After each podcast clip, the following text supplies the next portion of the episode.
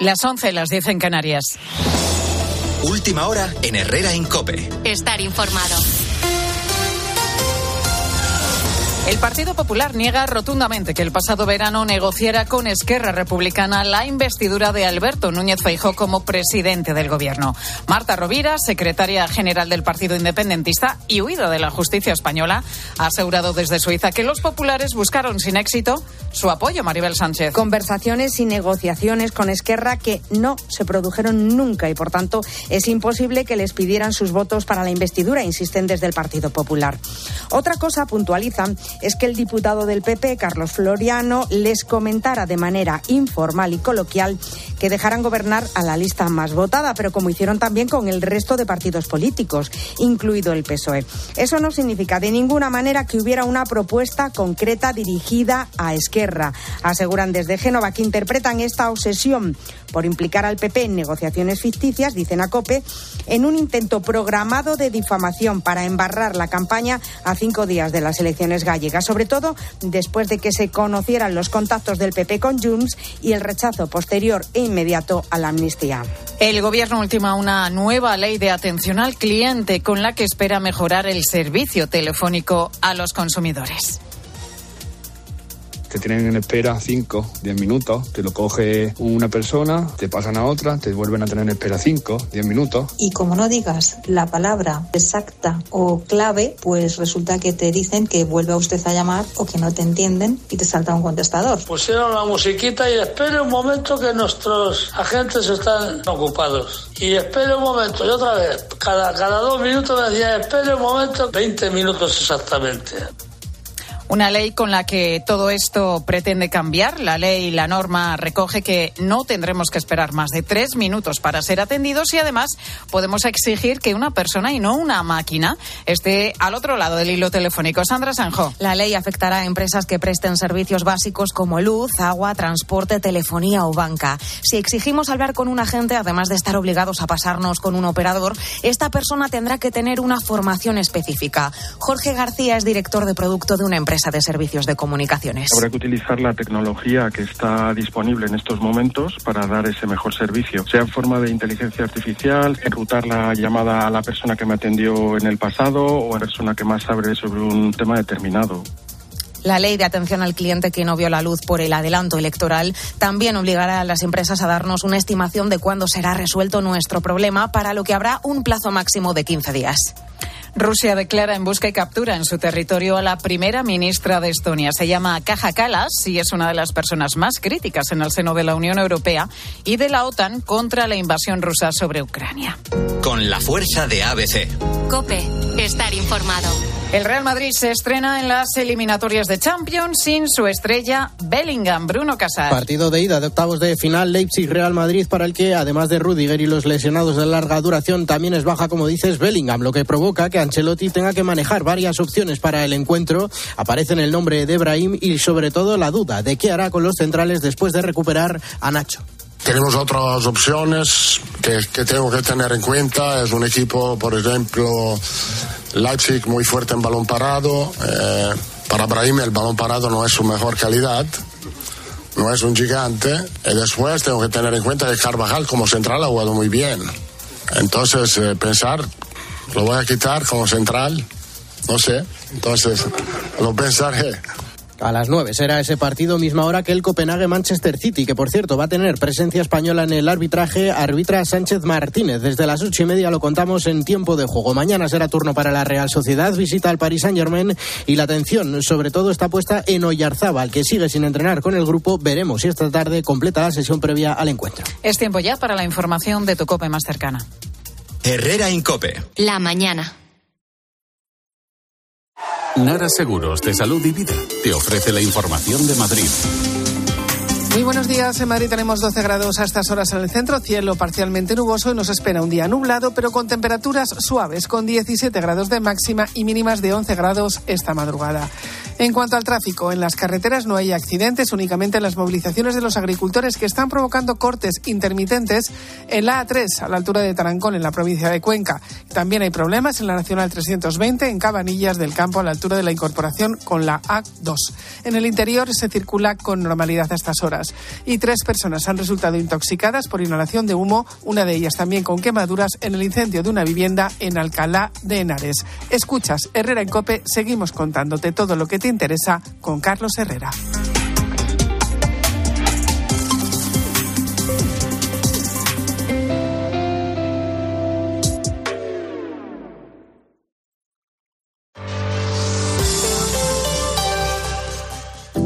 Vivido acompañado de la radio toda mi vida. La radio es una compañía permanente, es una fuente de información y fuente de entretenimiento que yo creo que es único. ¿no? Fernando Sabater, escritor y filósofo. 13 de febrero, Día Internacional de la Radio. Gracias por confiar en nosotros. La radio tiene un encanto especial que durará lo que duremos nosotros. Eliges entre decenas de emisoras. Eliges entre pop, rock y folk. Eliges el lugar perfecto para escucharlo y no vas a poder elegir cómo quieres que sea tu hipoteca. Ahora con las nuevas hipotecas naranja, tú eliges cuántos años quieres de fijo y cuántos de variable. Más información en ing.es. ¿Te lo digo o te lo cuento? Te lo digo. Estoy cansada de que me subas el precio del seguro. Te lo cuento. Yo me voy a la mutua. Vente a la mutua con cualquiera de tus seguros. Te bajamos su precio, sea cual sea. Llama al 91 555 5555. 91 555 5555. Te lo digo o te lo cuento. Vente a la mutua. Condiciones en mutua.es. 29. Tus nuevas gafas graduadas de Sol Optical. Estrena gafas por solo 29 euros. Infórmate en soloptical.com. Quiero explorar sin importarme cuando volver el exterior. Quiero formar parte de él. Vale, bichito. Nos vamos a Disneyland París. Reserva durante Semana Mágica en Halcón Viajes. Precio de referencia 144 euros por persona y noche en el Disney Hotel Cheyenne con entradas incluidas. Plazas limitadas. Consulta condiciones. Ven a Disneyland París con Halcón Viajes volando con Iberia. Halcón Viajes. Sabemos de viajeros. Llegan las rebajas del hogar del Corte Inglés. Hasta el 50% de descuento en una selección de colchones de las mejores marcas. Del 12 al 29 de febrero de 2024. Financiación fácil hasta en 12 meses. Financiación ofrecida por Financiar al Corte Inglés y sujeta a su aprobación. Consulta condiciones en elcorteingles.es. En tienda web y app. El Corte Inglés. En Alquiler Seguro sabemos que cada cliente es único. Por eso estamos orgullosos de ser la primera empresa del sector en recibir la certificación AENOR de compromiso con las personas mayores. Horario preferente, más de 50 oficinas a tu disposición, gestores especializados y mucho más para que la edad no sea un obstáculo en tu alquiler. Alquiler Seguro, la revolución del alquiler. Este San Valentín llegan las ofertas flash de MediaMark. Ofertas tan fugaces que se acabarán cuando acabe esta cuña. Bueno, tan rápido no, pero que sí que sí, que duran muy poco. Solo del 12 al 14 de febrero podrás conseguir hasta un 30% de descuento. Saca tu lado romántico en tu tienda en mediamar.es y en la app. Herrera Incope. Estar informado. Pedro Gallego descubrió su vocación tarde y por necesidad. Pero para hablarle de su trabajo tengo que bajar unos cuantos metros. Nos vamos al subsuelo de Madrid.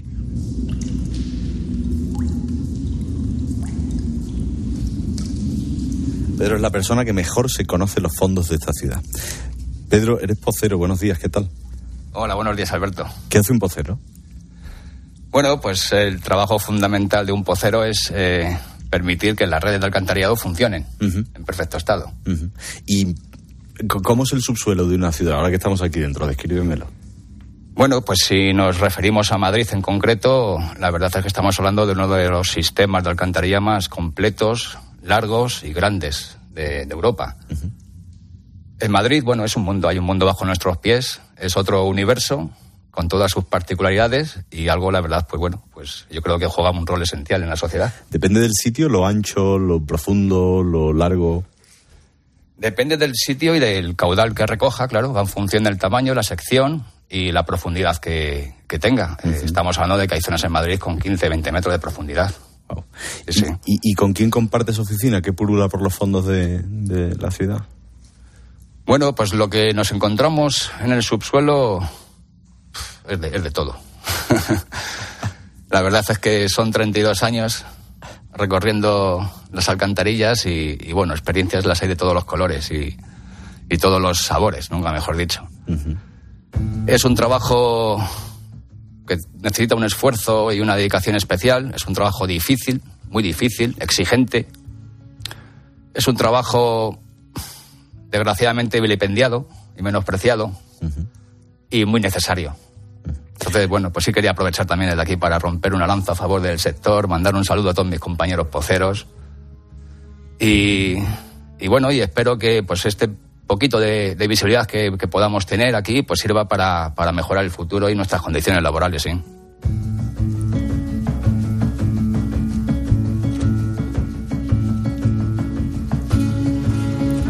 Pero yo quiero que antes de hablar de anécdotas y cosas que te han pasado en el subsuelo y de cómo es y pues hombre, quiero que quien nos escucha te conozca.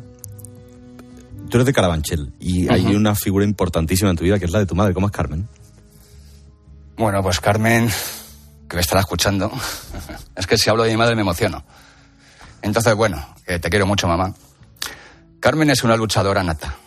Es una persona que se puso el mundo por montera hace mucho tiempo y ha sacado a su familia adelante con mucho trabajo, mucho esfuerzo y mucha dedicación. Empecé a trabajar con mi madre, que no solamente tenemos relación de madre e hijo, sino que fuimos compañeros en el trabajo. En y un matadero, mi, ¿no? En un matadero, sí, efectivamente, una sala de despiece de cerdos en Alcobendas. No tenía 16 años, entré con 15 añitos a trabajar. Mm. Yo sé que mi madre quería que yo supiese de dónde venía el, lo que nos comemos todos los días, el pan nuestro cada día, ¿no? Ella era la única mujer que trabajaba en la sala de despiece. O sea, lo de mi madre es alucinante, ¿verdad? Súper orgulloso, ha sido mi héroe, lo es hoy en día todavía, y es un ejemplo de superación, de lucha y de, bueno, de haber salido adelante en una sociedad que, que era muy diferente a la que tenemos hoy en día. ¿eh? Tú eres un ejemplo para muchos también porque, porque has hecho de todo. Empezaste en un matadero, uh -huh. hoy eres emprendedor y eres un emprendedor de éxito, ahora vamos con eso, pero tu, tu primer proyecto de emprendimiento fue en la puerta de las discotecas. ¿Qué hacías? Vendía bocadillos. ¿De qué? Pues eh, de jamón, de chorizo y de salchichón y queso, principalmente. Entonces, bueno, pues había una taona. Yo dejé de trabajar en el matadero por, por una discrepancia con el encargado, ¿no? Hubo un despido de un compañero y, y eso motivó que lo vi tan injusto que dije, si sale él, salgo yo. Y bueno, y ahí empezó. Y claro, pues me vi la necesidad de buscarme la vida. No tenía trabajo, no tenía estudios y bueno, la opción de los de vender bocadillos en las discotecas, que yo veía muchas veces a la gente en las puertas de las discotecas vendiendo y digo, pues voy a intentarlo. Y empecé, así empecé a vender bocadillos y, y sacaba un, un, dinero importante, la verdad, más que trabajando, ¿eh? Sí, sí. Pero pasa que, bueno, efectivamente no tenía, pues bueno, tuve varias multas, la venta ambulante no estaba, entonces, bueno, no era, no era la forma más legal de buscarse la vida y no me duró mucho el sueño, la verdad. ¿Y cómo llegas al, al, al sector del saneamiento de agua? Pues al sector de saneamiento, Alberto, llegué por, por necesidad. Por necesidad. Estaba, estuve, monté, monté un bar de, de copas, tenía 19 añitos. Empezó muy bien, pero se me fue de las manos. ¿Por qué? Pues porque, bueno, pues no sabes gestionar un poco. Una cosa es la idea que tengas o las, las ganas y cuando te enfrentas al día a día de un negocio, sobre todo de saber invertir y de saber mover ese dinero que vas recaudando, porque el, el, el, el el negocio tenía su éxito al principio, pero bueno, luego se nos fue un poco, no supimos mantenerlo uh -huh. y se nos fue de las manos.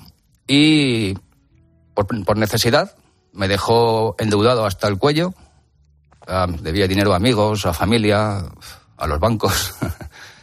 pues el primer trabajo que me salió fue el de, el de pocero. Empecé a trabajar por necesidad. Un trabajo que cuando le dije a mi madre iba a trabajar de pocero se llevó las manos a la cabeza. Dijo, hijo mío, ¿qué vas a hacer? No hay otro trabajo rodeado de insectos y ratas. Rodeado de insectos, de, de, de, ratas y de, de, aguas fecales, o sea, lo que es. Y bueno. ¿Y, y, y por qué te, cómo te enamoras del oficio? ¿Cómo, ¿Cómo alguien se enamora del subsuelo de una ciudad? Pues me enamoré porque las hemos pasado tan, tan mal, hemos tenido tan malos momentos, que yo creo que la superación de esos momentos es lo que te hace agarrarte y, darte cuenta del valor que tiene lo que, lo que estás haciendo y, el trabajo que desarrollas para, para, la sociedad, porque, bueno, no olvidemos que mantener las, las aguas fecales fuera del alcance de la vida cotidiana, pues ha sido muy importante. Es de agradecer, de hacerlo. Claro, es que no sabemos la, la, la, suerte de que tenemos de que tiremos de la cisterna y eso desaparezca. Mm. Pero, ¿qué, ¿esos momentos malos que dices que, que hacen que te enamores de una profesión, cuáles son? Pues esos momentos malos son los que empezamos. Eh, yo empecé esto con mi, con mi socio, con Rafael, eh, que era el, el, charcutero que me vendía el embutido para los bocadillos. y hoy en día seguimos juntos. Es un, otro matrimonio. Sí. Y te enfrentas a situaciones difíciles, a veces te juegas la vida, Alberto. O sea, cuando hay un desprendimiento o son situaciones, es un trabajo en equipo que tenemos que trabajar todos juntos y unidos, hay mucho respeto entre nosotros, y eso hace que día a día vas adquiriendo unos valores que, te vas enamorando del sector, sí. A mí me encanta. Porque lo más difícil de tu trabajo del día a día, ¿qué es? Lo más difícil del día a día es lidiar con las situaciones de urgencia. O sea, cuando algo se avería o se rompe hay que actuar de manera urgente. Como es un tsunami, por ejemplo. Un tsunami es cuando tenemos, estamos limpiando, haciendo alguna limpieza, desatrancando eh, alguna instalación de alcantarillado, dependiendo del tamaño que tengan y de la capacidad de metros cúbicos que puedan recoger, cuando eso se tapona, todo ese agua almacenado, cuando conseguimos romperlo, pues se forma un tsunami en la alcantarilla que más de una vez nos ha tocado salir corriendo, sí, sí. Impresiona y acojona, perdón, en la expresión.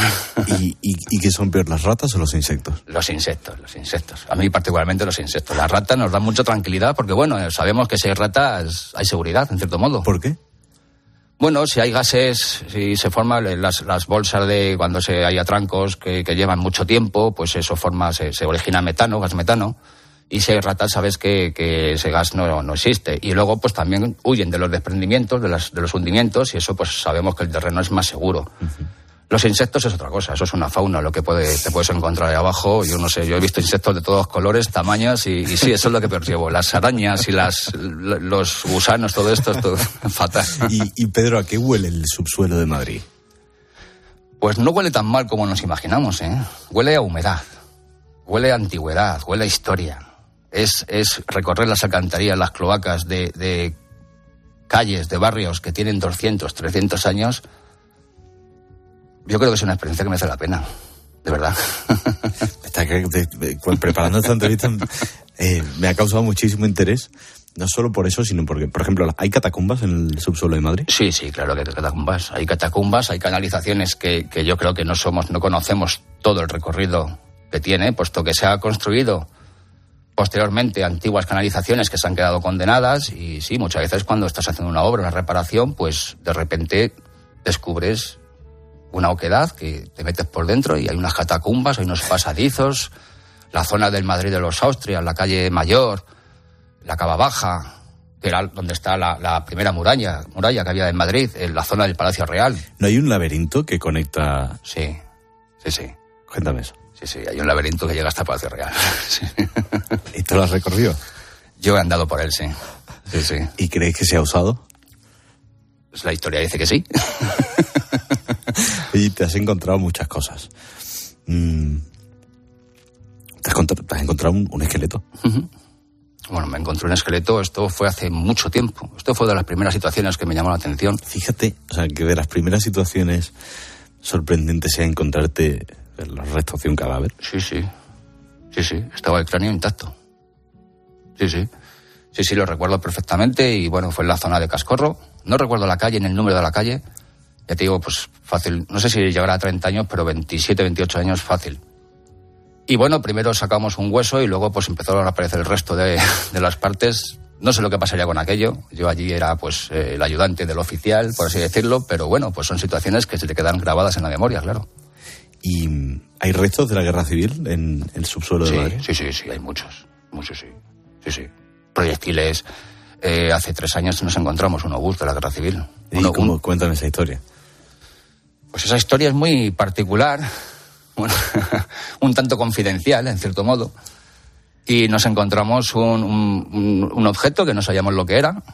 Pensábamos, no sé si se nos pasó por la cabeza que podía ser algún genio de la lámpara o algo de eso, porque empezamos a golpearla, fue lo primero que hicimos. No creo que sea lo más recomendable, ¿no? Con un proyectil. No, no, no, ni mucho menos. Pero claro, estaba, era, era negro, estaba oxidado. Y, y, un poco la espoleta, la parte de atrás, que luego nos explicaron, la tenía rota. Entonces, eh, nos encontramos el, proyectil y, bueno, pues fueron cuando dimos la notificación a la parte que correspondía, se acercaron la unidad de TEDx, lo explosionaron, tenía 200 gramos de pólvora, aún siendo de hace 60, 70 años. Y bueno, no era pues para, no le dijo el, sargento, bueno, no me acuerdo ahora exactamente, pero vamos, que no era para que hubiese matado a alguien, pero para que te destrozara la cara o, las manos suficientes, sí, sí. Sí, sí, eso fue, eso ha sido el hallazgo así más no, no sé, con más notoriedad, junto con el del esqueleto que, nos hemos encontrado, porque luego te puedes encontrar cuchillos, armas blancas, carteras, joyas. ¿Y, y le das paseos a gente por el subsuelo de Madrid? ¿Te lo ha pedido alguien? No, no, no se No puede. se puede, ¿no? se puede, no. Ni se puede ni se debe. no, es que cuando te metes ahí dentro eh, hay que adoptar unas medidas mínimas de seguridad y, y lo suyo es que tengas un- una formación. Claro. Porque bueno, estás, estás bajando un pozo que te puedes resbalar en la, en la bajada o, o una vez dentro. Hay sitios donde el agua lleva una velocidad increíble. Hay auténticos rápidos que bueno, un accidente ahí pues puede ser tener que tener puede tener graves consecuencias. ¿sí? ¿Cuál es tu zo- zona favorita del subsuelo de Madrid? Mi zona favorita, el, el Madrid de los Austrias. Sí, sí, a mí me encanta la historia y me parece alucinante que fuésemos capaces de construir esa red de alcantarillado hace 300 años. Me supone, no sé, una... Que hoy en día, porque hoy en día con los materiales y las herramientas y... Sí, sí, no, sí, sigue hablando. Es que, mira, hay un invitado que suele venir todos los martes a, a charlar de, de misterio con nosotros. Se llama Javier Sierra. ¿Qué tal, Javier? Buenos días. Buenos días. Espérate que te suban el micrófono. Vamos allá, ahora. Hola, muy buenos días. Es que estábamos hablando del subsuelo de Madrid, de, de las catacumbas, de las cloacas, porque Pedro es el que mejor se las conoce. Y, y claro, la de misterios que habrán tenido lugar ahí, ¿no? Hablábamos del laberinto que une el Prado con... Claro, bueno, hay, hay muchos, evidentemente. Los, eh, por recordar alguno también, eh, el túnel que une el Palacio Real con, con, el, con, eh, con el teatro, ¿no? Que está ahí enfrente, también es otro de los míticos. Pero fíjate, le sacamos poco partido. En Francia, en París, las catacumbas de París eh, son, junto con el Museo del Louvre, los Campos Elíseos y otras de las grandes maravillas de, de la ciudad del Sena, eh, un gran atractivo turístico. Aquí todavía no hemos dado el paso mm, de repente de abrirlo al gran público y mostrar que efectivamente hay un Madrid subterráneo. ¿Deberían serlo? Sí, por supuestísimo. Sí, sí, no tenemos nada que envidiar al alcantarillado que hay en París, yo lo he visitado. Y es cierto que es una pena que, que teniendo las posibilidades que tenemos aquí y el alcantarillado que tenemos, no, no participe en una atracción turística como podría ser, porque tiene mucho que enseñar, sí, sí. Pedro, tú, tú eres empresario. Eh, Service Pocería es, pues, tengo entendido, eh, el top del top, la cope de los poceros, digamos. ¿no? Ahí estamos. Eh, y, y, y- y- y hay algo que haces, estamos hablando mucho últimamente de agua regenerada, agua reutilizada. En este caso, yo le he explicado a los oyentes estos días que es un proceso para potabilizar agua. Tú conviertes el agua sucia en energía. Así es. ¿Cómo lo haces? Bueno, pues esto es una tecnología que se ha desarrollado en la última década. Eh, tiene la patente una multinacional alemana con la que hemos lleva- llegado a un, un convenio de colaboración para, para la implantación y el desarrollo del sistema aquí en España. Y es muy sencillo. Eh, nosotros, por ejemplo, en, las redes de alcantarillado, en, pues, en verano hace fresquito y en invierno está calentito. Y bueno, pues eh, a raíz de visitas en ferias internacionales que intentamos pues estar al día en innovación tecnológica y todo eso, pues vimos un sistema que nos decía que ese calor, ese fresquito, se podía robar del alcantarillado, capturarlo y llevarlo al edificio en cuestión. O sea, aprovechar, porque tenemos una fuente de energía sostenible, limpia y capaz de producir energía constantemente 24 horas del día. ¿Pero para cuánto da eso? ¿Para cuántos edificios da eso? Pues bueno, te podría decir que con este sistema se podría reducir a la mitad ahora mismo el consumo eléctrico de, de, de- de prácticamente todos los edificios públicos de la ciudad. Leña, ¿eh? Sí, sí, mucha leña, sí, sí. Es leña. Eh, Pedro, al final de las entrevistas le pido algo a mis invitados, que es que eh, contesten a la pregunta que les deja el invitado anterior y que dejen una para el siguiente. El último en, pasar a las 11 a contarnos su historia fue Raúl Bal- Balam. Raúl es el hijo de Carmen Rujalleda, es un gran cocinero, tiene dos estrellas Michelin, pero pasó por unos 10 años de una adicción muy seria al alcohol, a las drogas. Ahora está, mm, gracias a Dios, eh, muy bien. Y, y te dejo esta pregunta. Cuando vas a una frutería, compras por precio o por origen. No recuerdo ahora mismo el contexto en el que surgió la pregunta, pero ahí la tienes. Yo busco siempre calidad. Es decir, el precio en igualdad de condiciones importa, pero prefiero calidad y si el origen tiene que ver con la calidad, pues prefiero origen, sí, sí. ¿Y qué pregunta le dejas tú al siguiente? No sabes quién viene, porque, es decir, es una pregunta de lanzas al aire. Una pregunta que lanzo al aire. Pues no sabría qué preguntar ahora mismo. No tenía en la cabeza realizar una pregunta en cuestión, pero bueno, quizás. eh, ¿Qué piensas que podría pasar si de repente nos quedásemos sin el sistema de alcantarillado.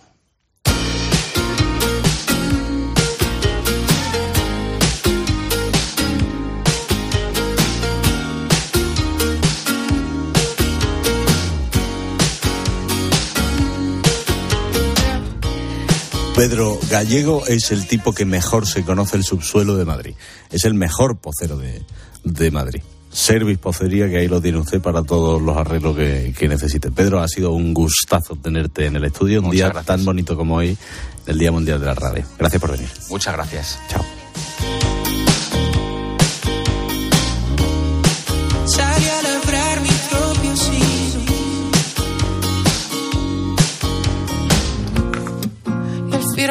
Firmamento pongo por testigo.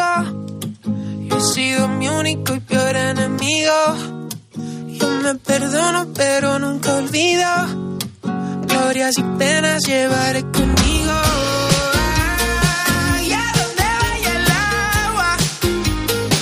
El más. Mírame. Mírame, mírame, mírame. Que te ha dado tiempo a bajar rápido, ¿eh? Rapidísimo, yo soy un... Te voy a decir una liebre, pero no me gusta mucho el término. Una gacela. Hola, Maramate, que bien quedas en cámara. Te estaba viendo por la tele que tengo aquí cuando hemos conectado con Cadena 100 esta mañana. sí. Bueno, no es, no es cosa mía, es más herencia. Si acaso, si acaso la culpa la tienen mis padres. Eh, ¿Celebras San Valentín? Bueno, no tenemos pareja ninguno. o No sea que tenemos no. pareja. Yo celebro San Solterín. Yo creo que cual- cualquier cosa es eh, es buena celebrarla, ¿no? Estés como estés. Si hay amor de por medio, muchísimo mejor, ¿no? Nos preguntamos cosas siempre en el rincón de pensar. Entonces la que más preguntas hace de aquí de la radio me tiene de pregunta, no vea cómo me tiene. ¿Verdad? Te tengo la cabeza loca. Sí. ¿Qué nos preguntamos hoy? Pues mira, mm, vamos a mirar hacia atrás. Eh, no sé, se me ocurren 65 años, que son los años que llevan casados mis padres. Ah. Ayer eché cuentas y dije, madre mía, 65 años de amor con sus vaivenes. ¿Ha cambiado el amor? Eh, ¿Nos enamoramos de manera distinta? ¿Miramos el amor con otros ojos? Uy, que me vas a sacar todo lo que tengo dentro, madre Voy a mía. intentarlo. Voy a Madre hacerte un tercer mía, grado. Madre mía. Penas llevaré.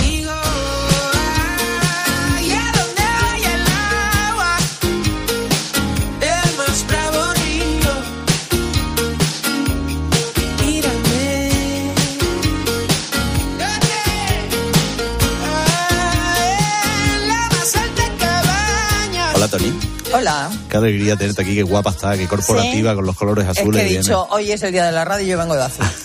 Uh, Así, una cosa sencilla. Tú me tienes que contar una cosa buenísima, buenísima, buenísima, Sí. que es de la mutua. Sí, porque habéis estado hablando del subsuelo, maravillas. Bueno, pues yo para arriba.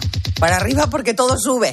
Todo sube, el pan, las verduras, los frescos y hasta los refrescos. Sube todo. Pero que no lo haga tu seguro. Si tu aseguradora te dice que tienes que pagar más, oye, cámbiate a la mutua. Porque si te vas a la mutua te bajan el precio de tu seguro, sea cual sea. Y esto es muy fácil. Solo tienes que llamar 91 555 5555.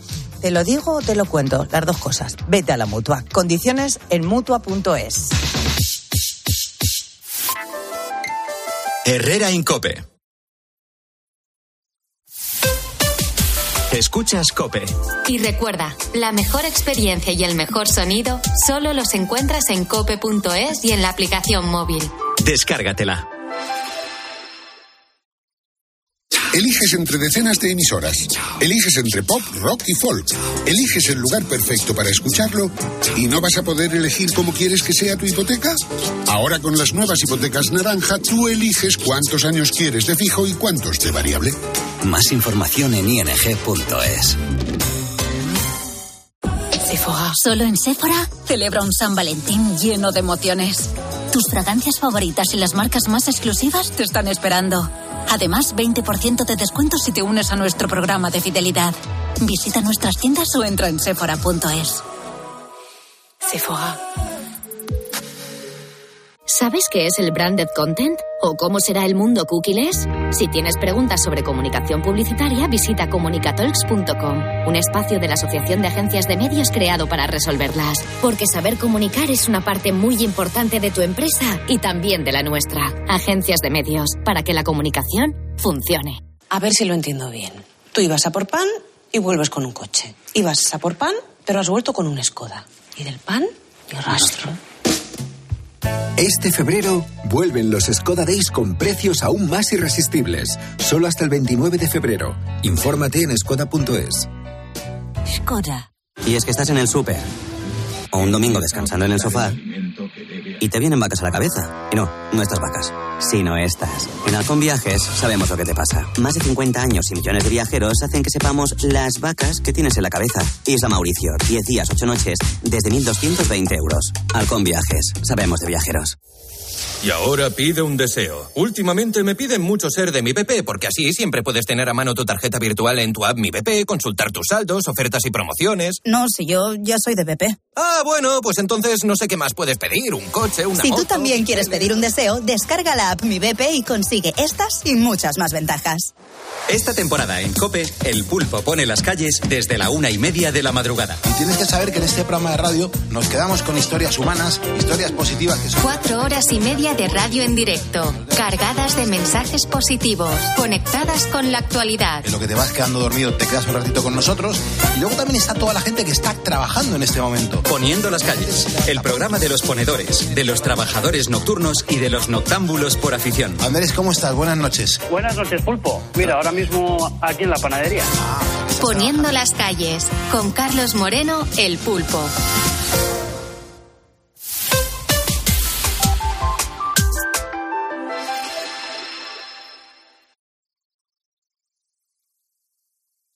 Herrera Incope. Estar informado. Lo difícil con él es no asombrarse. Momento en Herrera en Cope de abrir la puerta del misterio, la de la divulgación, con Javier Sierra. ¿Qué tal, Javier? Buenos días. ¿Qué tal? Muy buenos días. que una de las cosas, la biblioteca de, de Alejandría, una biblioteca totalmente, bueno, pues se supone que la, la más y mejor de su tiempo El y, mundo y antiguo. quizás de, de todos los, los tiempos. ¿no? Eh, eh, yo cuando escucho a alguien hablar de él siempre me quedo con eso de cómo habría sido, qué, qué, qué papiros habría allí, ¿no? Y, y hoy me traes una noticia sobre la erupción del Vesubio del año 79 después de Cristo, que sepultó, entre otras cosas, otra impresionante biblioteca de papiros. En este caso, una biblioteca privada era de Pisón, que es el suegro de Julio César, nada menos.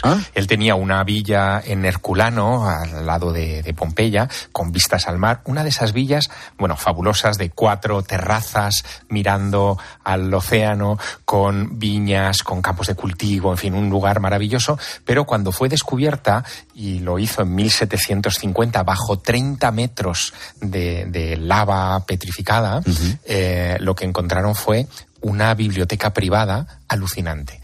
Salieron de allí 1.785 rollos de papiro. Que recuperaron en buen estado. Bueno, recuperaron carbonizados Ah, por la lava, claro. Eh, es eh, la típica cosa que, que si tú vieras por la calle le darías una patada diciendo, pero esto, ¿qué, qué- qué- quién ha dejado esta porquería en, en- en medio del- de, Sí, de la calzada? sí, sí. ¿no?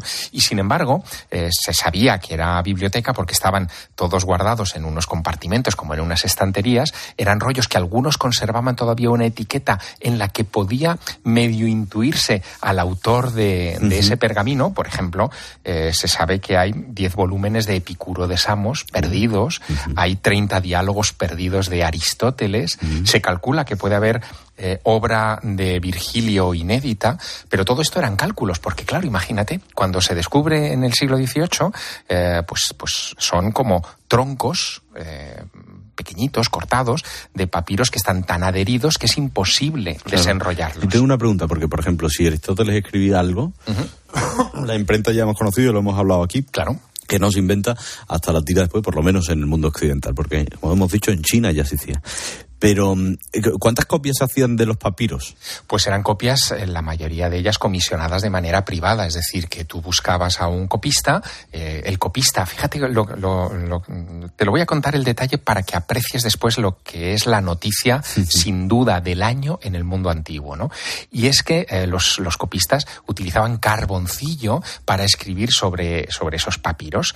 ¿Qué ocurre? Que cuando se carbonizan esos papiros por el efecto de la lava, del calor, fin, del, del barro incandescente que, que también ha emitido el volcán, el carboncillo eh, se funde con, con, la carbonización del, papiro y por lo tanto es indistinguible. Claro, que si ya se fuese a quemar el papel, pues ya da igual que haya usado carboncillo o bolivic de este, vamos. Exactamente, pero fíjate lo que acaba de pasar, que esto es lo que pone de moda y de actualidad esta información. Hay un, eh, en fin, un ingeniero, alguien que se dedica a inversiones en tecnología en los Estados Unidos, que se llama Nat Friedman, eh, que em, se le ocurre reunir dinero de diversas compañías tecnológicas norteamericanas eh, para reunir aproximadamente un millón de dólares y crear un concurso para ver si a alguien se le ocurre un método de desenrollar esos papiros y de eh, sacar el carboncillo y distinguirlo del carbón y poder mm, devolver a la vida textos que llevan sin leerse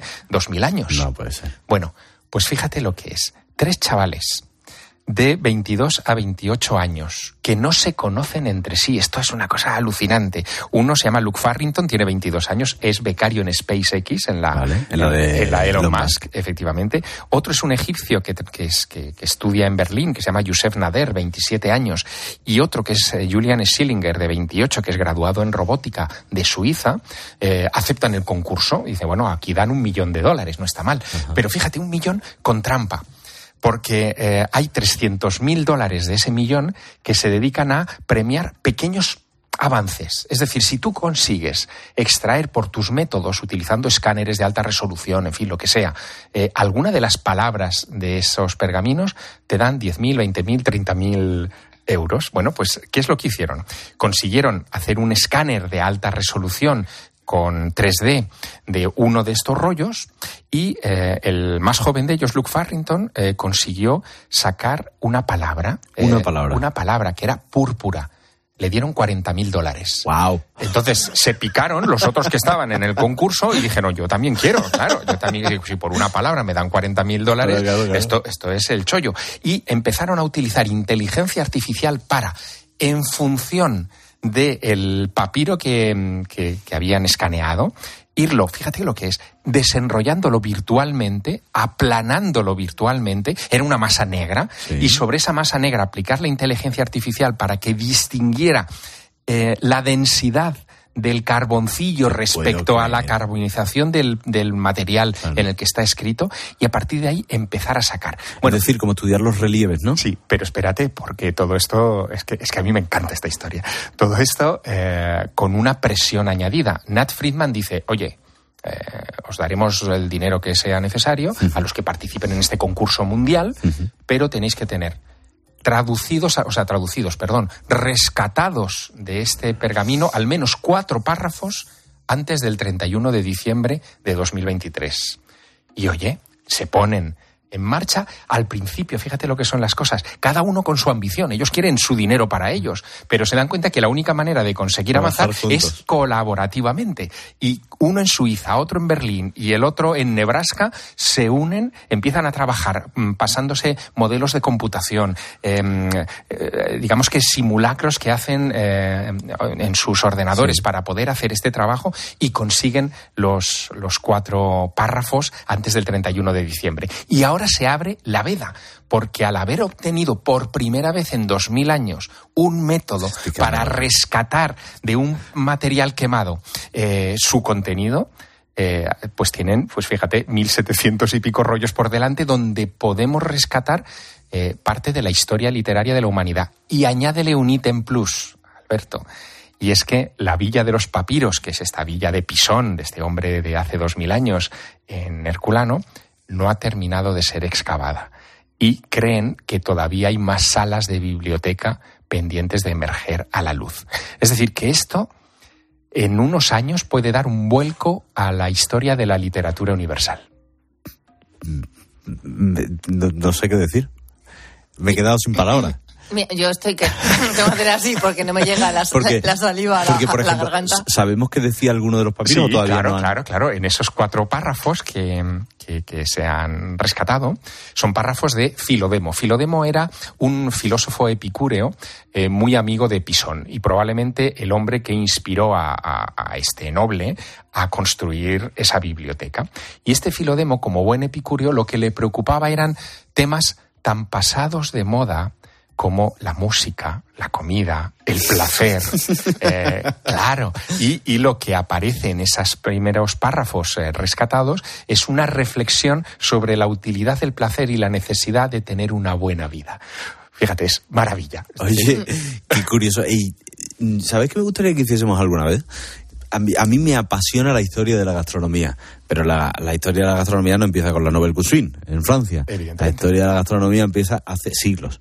Y, y, me gustaría que, porque seguro que en papiros, en textos, en tal, hay recetas antiguas, de verdad, para repasarlas y que tú me cuentes la historia de esa receta y cómo fue evolucionando a lo largo del tiempo. Me parece interesantísimo. Venga, me sumerjo en ese mundo y te traigo alguna sorpresa seguro. Perfecto. Oye, ¿y tú? ¿Para ti qué es el amor? Pues mira, para mí el amor es el combustible de la vida, o sea, a, a, todos los niveles, eh, pero sobre todo eh, ese combustible que te hace levantarte por la mañana y decir que todo tiene sentido. Te ha quedado bonito. Javier Sierra, hasta el miércoles que viene. Hasta la semana Chao, que viene. amigo.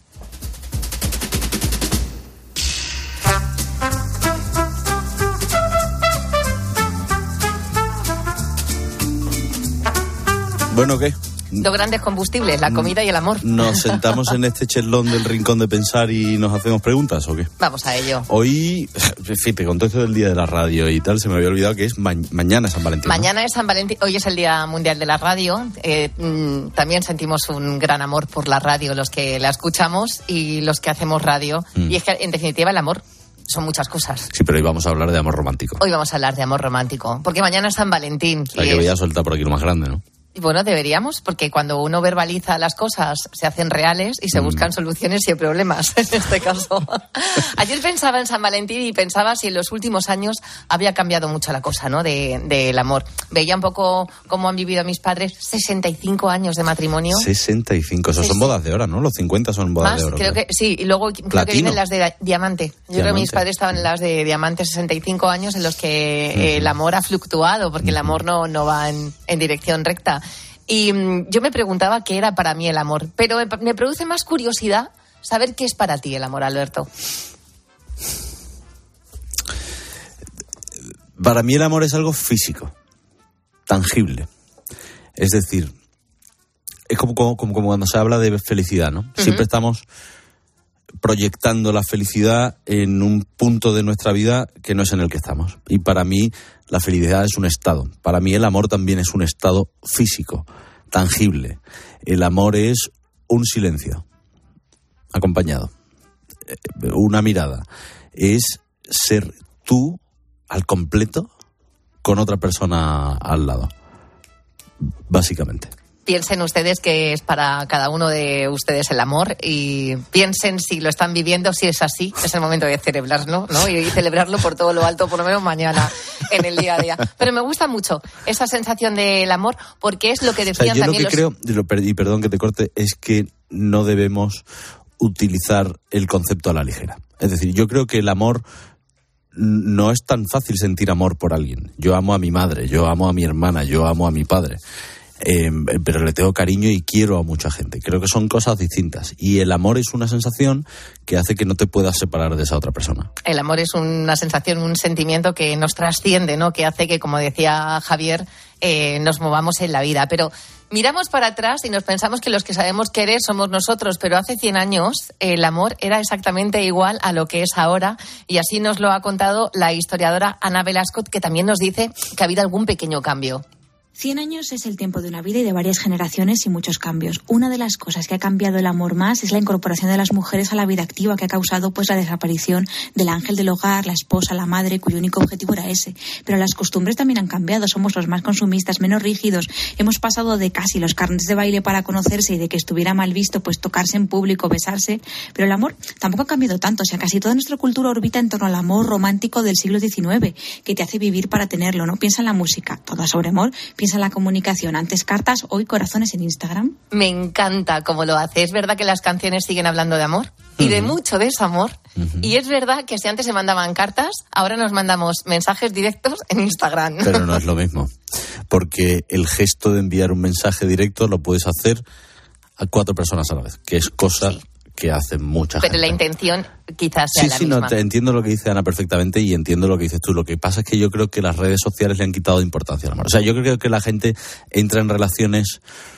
Vamos a ver, yo llevo 10 años soltero, Ujú, ¿vale? Porque Y, quieres. Pues no, porque no, por- no, precisamente no quiero ser soltero. Yo no quiero ser una persona soltera, yo quiero compartir mi vida con alguien. ¿Qué ocurre?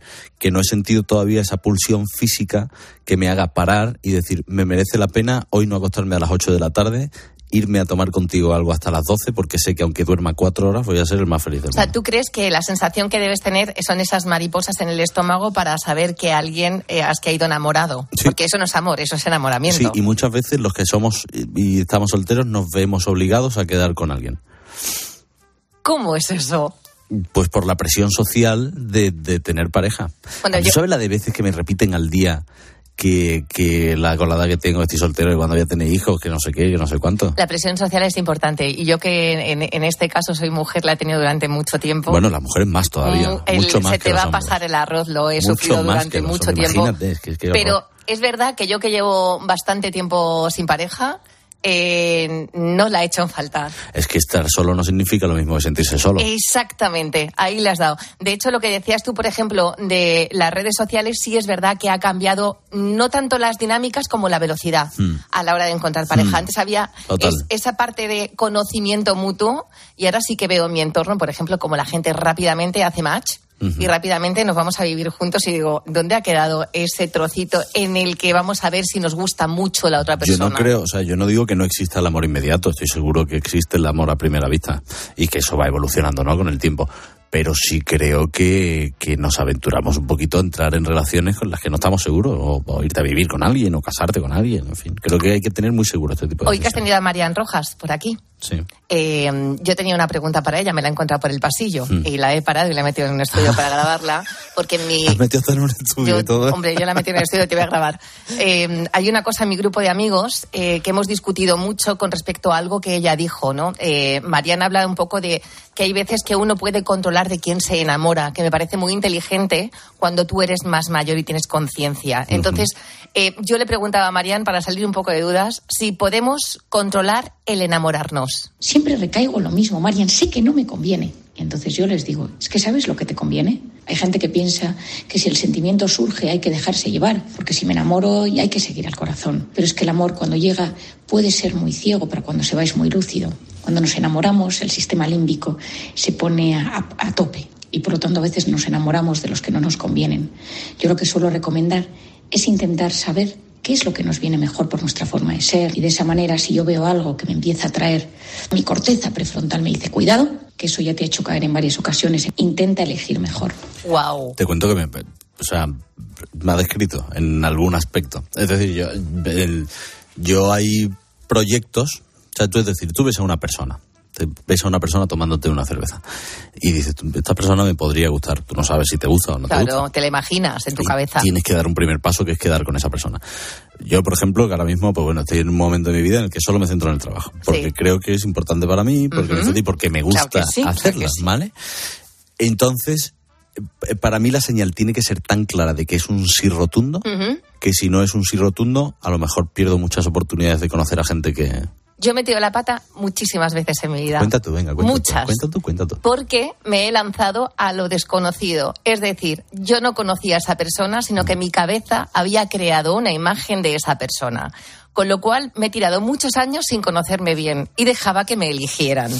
Cuando alguien te elige y tú no eliges, es muy probable que te confundas. Y Marianne nos cuenta que es muy importante elegir y muy importante conocernos. Allá, Y si quieres elegir mejor, intenta saber cuáles son los criterios que más te convienen. Hay gente que pensará que esto es amor racional, pero es que uno cuando se compromete con alguien quiere que funcione. Y para que funcione tiene que haber amor, pero tiene que haber cabeza y tiene que haber voluntad. Amor es sentimiento, que haya pasión, que haya atracción y admiración. Cabeza significa que sé lo que me conviene y busco alejarme de aquello que no me conviene por mi historia o mi forma de ser. Y la voluntad son las herramientas que yo utilizo para trabajar ese amor. Pues si yo no trabajo esa relación y esa relación tiene una base de corazón y cabeza, es mucho más difícil que funcione bien. La ciencia explica hasta las emociones, que es una cosa eh, que yo me quedo cuando se pone Marían a hablarme de cortisol y de este Claro. tipo de cosas, le digo, nada, Marían, esto donde lo ve tú en un microscopio y cómo ve que el microscopio, en fin, pero lo explica. Explica las, Lo hor- explica. las hormonas y explica la química del amor. ¿Qué pasa por dentro cuando nos enamoramos? Eh, ese cóctel de hormonas que, que se desencadena, ¿cuál es exactamente? Nos lo va a explicar el neurobiólogo José Ángel Morales García. José Ángel, ¿qué tal? Buenas, buenos días. ¿Qué tal? Buenos días. Buenos días. ¿Qué pasa entonces? Cuando, bueno, eh, ¿nosotros nos enamoramos de una forma física o proyectamos un enamoramiento que queremos? Bueno, pues proyectamos un, enamora- un enamoramiento que queremos. Yo os estoy escuchando todo lo que estáis diciendo y, y como siempre digo, creo que vengo a cortar un poco el rollo porque al final eh, Me encanta. todo, todo lo que habéis contado tiene una explicación, eh, bueno, por dada la actividad del sistema nervioso, todo lo, el, el amor a primera vista, el, eso de que el amor es ciego, las mariposas en el estómago, bueno, todo eso tiene una explicación eh, neurológica que, que, bueno, Adelante, adelante. Nos quita un poco no la visión esta romántica que tenemos del amor. Bueno, pues básicamente lo que ocurre es que durante el enamoramiento nuestro cerebro es un cóctel de neurotransmisores que no podemos controlar. Neurotransmisores son pues esos mensajeros ¿no? que utilizan las, las neuronas para comunicarse entre, entre ellas. Y uno de los principales responsables de todo ese mare magnum de emociones en el cerebro es la dopamina, ¿no? Entonces, bueno, la dopamina se empieza a, distribuir por distintas regiones del, cerebro y, bueno, pues tiene los efectos que tiene, que son los característicos del, del enamoramiento. Yo tengo una, una pregunta, claro, ya tengo esta edad en la que yo me he enamorado y desenamorado muchas veces y me han roto el corazón. ¿Es tal vez el amor la droga más poderosa, con mayores efectos secundarios y mayor síndrome de, ab- de abstinencia? Totalmente, totalmente. Pero ¿sabes por qué? Porque eh, las regiones cerebrales que están implicadas en el, en el enamoramiento, precisamente por acción de la dopamina, son las mismas que están implicadas, eh, por ejemplo, en, en, en- en el, en el consumo de drogas, ¿no? En, en, el, consumo de drogas, en el consumo de, alcohol, todo el sistema límbico, todo el sistema de, recompensa. Piensa que cuando nos enamoramos por acción de la dopamina, el, mensaje que, nos está dando nuestro cerebro es esto me gusta, esto me hace feliz, porque además también estimula la, producción de otros neurotransmisores como la serotonina, que es uno de los neurotransmisores de la felicidad, ¿no? Entonces, esas mismas regiones también están implicadas en el, en el abuso de las, de las drogas, ¿no? En las adicciones, con lo cual, al fin y al cabo, por eso se dice que el amor es como una, como una droga, ¿no? Porque son, la son las mismas regiones que están, están promoviendo la misma acción realmente. Pero si la ciencia lo explica todo, ¿cómo nos dice la ciencia que debemos actuar ante un desamor? Porque el desamor, quien lo conoce, sabe que no te lo quitas de la cabeza. Y, y- y de repente hay un día, yo no sé por qué, doctor, que empieza a diluirse poco a poco. Pero suele pasar bastante tiempo, depende de la persona, pero hay muchos que pasan mucho tiempo pensando y dándole vueltas a la cabeza. Muchísimo y además, como comentabais antes, es una situación muy, muy dura y difícil de, llevar. También están implicados los neurotransmisores, en este caso la, la serotonina que os comentaba antes. La serotonina, al igual que la dopamina, son un poco ángel y demonio, ¿no? Eh, depende de su concentración y de dónde se estén expresando, tienen un efecto u otro. La serotonina, por ejemplo, hormona de la, o sea, perdón, neurotransmisor de la, de la felicidad. Cuando está en altos niveles, como ocurre durante el enamoramiento, bueno, pues nos sentimos felices, eh, nos produce bienestar. Sin embargo, cuando lo tenemos a, a bajos niveles, es muy, muy, es responsable de estados de depresión, por ejemplo, de los trastornos obsesivos compulsivos, ¿no? Entonces, por ejemplo, esa obsesión que tenemos durante el periodo de, de desamor que nos hace infelices, pues probablemente sea posible debido a esos bajos niveles de serotonina. Madre mía, doctor, qué, qué, qué de No, información. no sé si me están dando ganas de enamorarme. Sí, la ¿eh? verdad es que ahora mismo nos ha quitado con lo romántico que estábamos, ahora mismo nosotros. Doctor, le Bueno, agradezco. Diga, diga, diga, dígame, dígame. Eh, no, no, que es, es, quiero decir, hay, hay cosas que no se pueden controlar y tampoco, bueno, yo, yo soy de los de que es mejor, pienso que es mejor dejarse llevar. Pues dejemos que la dopamina haga su trabajo y ya veremos por dónde sale esto. El don del fluir, que es una cosa maravillosa. Don José Ángel, eh, un fuerte abrazo. Muchas gracias por intervenir en Herrera en Cope. Gracias a vosotros, Muchísimas un abrazo. gracias. ¿Qué vas a hacer el domingo? Estaba pensando en fugarme contigo. Lo nuevo de Daniela Espala. Qué cosa tan bonita. Sabes ¿eh? que te- tienes un aire bastante fuerte a Daniela Espala, ¿eh? Ah, sí, tendré que buscarla. físicamente, No, sí. no, ¿No no, la conoces? No, no le pongo cara, le Una pongo voz. Es mexicana, argentina o algo así, mexicana. Pero ha sacado esta canción que es preciosa. ¿Qué vas a hacer entonces mañana para San Valentín? Mañana yo celebrar, pues mañana no me comeré un chuletón porque no como mucha carne, pero yo todo lo que sea celebrar, aunque sean victorias ajenas. Yo me voy a comer unas papitas liñadas. Qué rico. Seguramente que me haré en casa, tranquilamente, unos boquerones en vinagre. Y si hay champion, a lo mejor me pongo algo y me acuesto tarde, como por pequeño premio. Bueno, yo creo que el- amor que más dura es el amor a uno mismo, el buen amor a uno Sí, mismo. Así que ¿eh? mañana nos tendremos que querer mucho, que eso a veces se nos olvida. Bueno, tú y yo nos queremos lo suficiente como para... Sí, bueno, decía por separado, pero también no podemos querer juntos. Mi amor, hasta el jueves. Hasta el jueves, Chao, chao. Alberto. Sin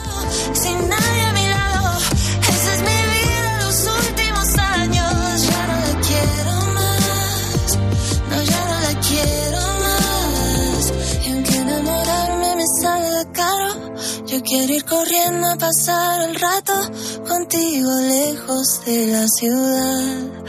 Lejos, y ya te lo advierto, no iré. Bueno, el programa sigue hasta la una de la tarde. Tengo a toda esta gente riéndose mucho porque teníamos hoy un día de lío, de papeleo y te digo, ¿y ahora qué hora toca, muchacho? ¿Ahora qué toca, muchacho? Me dice, lo de la TDT. Digo, ¿lo de la TDT qué es? Bueno, que hay muchos canales que van a pasar a HD. Deme un momento, que en unos minutos se lo cuento hasta ahora.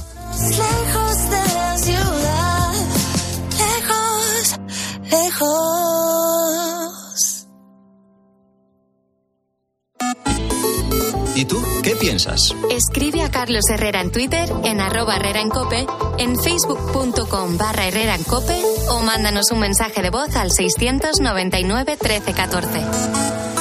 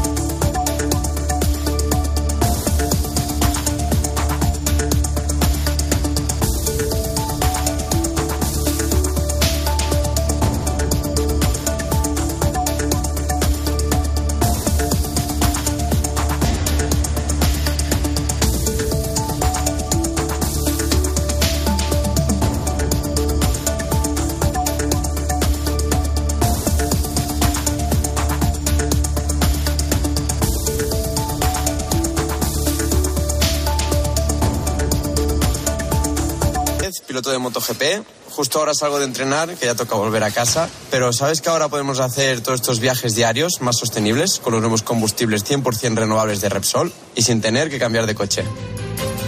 En tu día a día, algo nuevo te mueve con los combustibles 100% renovables de Repsol que puedes usar ya en tu coche. Encuéntralos en más de 50 estaciones de servicio y a final de año en 600. Descubre más en combustiblesrenovables.repsol.com.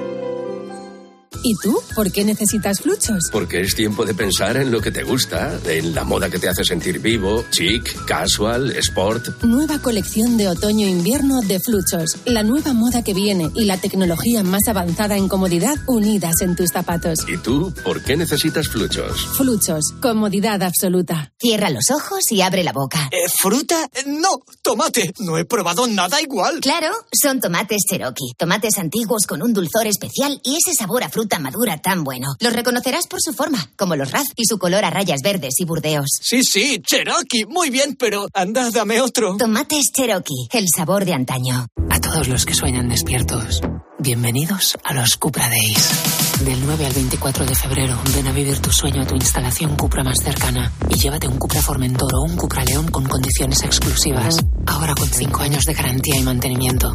Unidades limitadas. Cupra Days. Algunos solo lo sueñan, otros lo viven. Ahorrar es fácil con Iberdrola. Pásate a la movilidad eléctrica con Iberdrola y ahorra hasta un 90% frente a un vehículo diésel o gasolina. Y si contratas la luz e instalas un punto de recarga en casa, te llevas hasta 500 euros.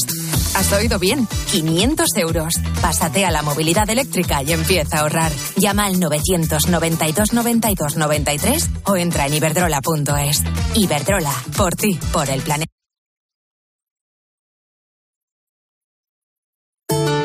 El ángel del Señor anunció a María.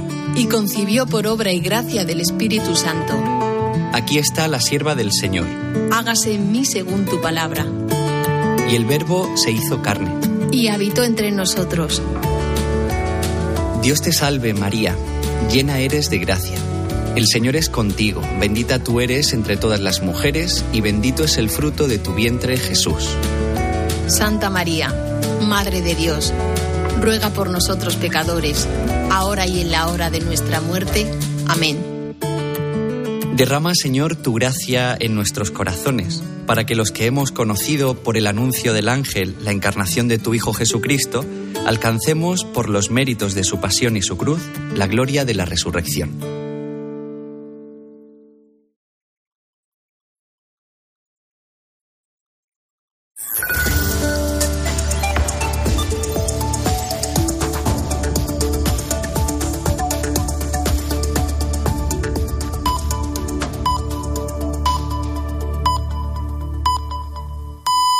Son las 12, las 11 en Canarias.